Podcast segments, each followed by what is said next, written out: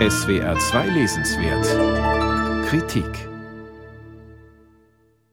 Dafür, dass das 20. Jahrhundert eines voller Gewalt war, hat Gewaltgeschichte als historische Disziplin heutzutage einen unattraktiven Ruf. Das mag mit der Tendenz zu tun haben, politische Diskurse zu ideologisieren, anstatt auf konkrete menschliche Schicksale zu blicken.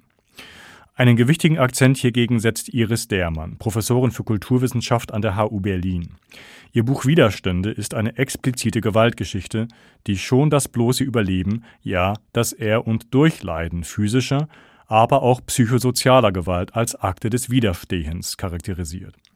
Damit stellt sich Dermann gegen einen gängigen linken Konsens. Denn Widerstand sei, Zitat, ein in der marxistischen Revolutionstheorie selten positiv besetzter Begriff gewesen. Zitat Ende. Dermanns Darstellung kreist vor allem um zwei Komplexe. Fluchtwiderstand, die sogenannte Maroonage schwarzer Sklaven in der Karibik und den US-Südstaaten und Überlebenswiderstand von KZ und von Sonderkommandohäftlingen in den deutschen Vernichtungslagern im Nationalsozialismus. Es gebe, schreibt Dermann, bislang keine ausgearbeitete politische Theorie des Widerstands und des unzivilen Ungehorsams. Widerstand, so scheint es ihr, bekomme heute nur dann einen erinnerungspolitischen Wert zugesprochen, wenn er sich in eine Vorstellung von organisiertem und rationalisiertem Vorgehen füge. Vielleicht hängt dies auch mit der in der westlichen Welt nach wie vor dominanten Schuldkultur zusammen, die selbst eine politisch aufgeklärte Nachwelt heute auf die konkreten Schicksale etwa ermordeter Juden mit einer Mischung aus Geringschätzung, Fremdscham und Ekel blicken lässt.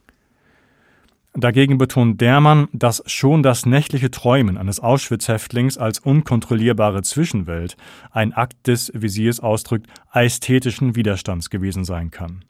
Auch Abtreibungen und Kindstötungen durch Sklavinnen, die sich nicht zu den Gebärmaschinen der Plantagenbesitzer degradieren lassen wollten, zählt sie dazu. Desgleichen sekundenweise sich divertieren oder Suizid. Geradezu idealtypischer Widerstand ist für Dermann das bloße Flüchten und mit ihm der Rückzug in eine gleichsam exterritoriale Innerlichkeit und rettende Vereinzelung. Flucht, schreibt sie und setzt das Wort dabei in Anführungszeichen, Zitat, hat in unseren Breitengraden keinen guten Ruf. Wer flieht, der tritt den Rückzug vor einer übermächtig erscheinenden Realität an, anstatt auf Augenhöhe und mit offenem Visier für die eigene Sache einzustehen. Flucht bedeutet, so scheint es zumindest, sich der Verantwortung zu entziehen. Zitat Ende. Gegen diese Verketzerung des Fliehens, des Rückzugs in einen, sei es äußeren oder innerlichen geschützten Raum, richtet sich Dermann.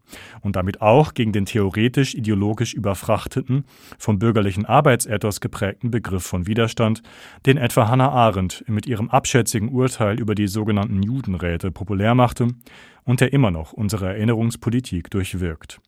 Ein Widerstandsbegriff, der das Flugblattverteilen einer Sophie Scholl höher veranschlagt als das unfassliche Überleben eines Jan Kielwiernik in Treblinka.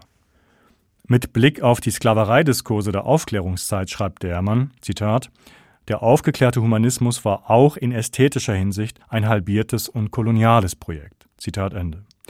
Dennoch verfällt Dermann nicht in die gängige poststrukturalistische Abwertung des humanistisch-universalistischen Erbes der westlichen Welt.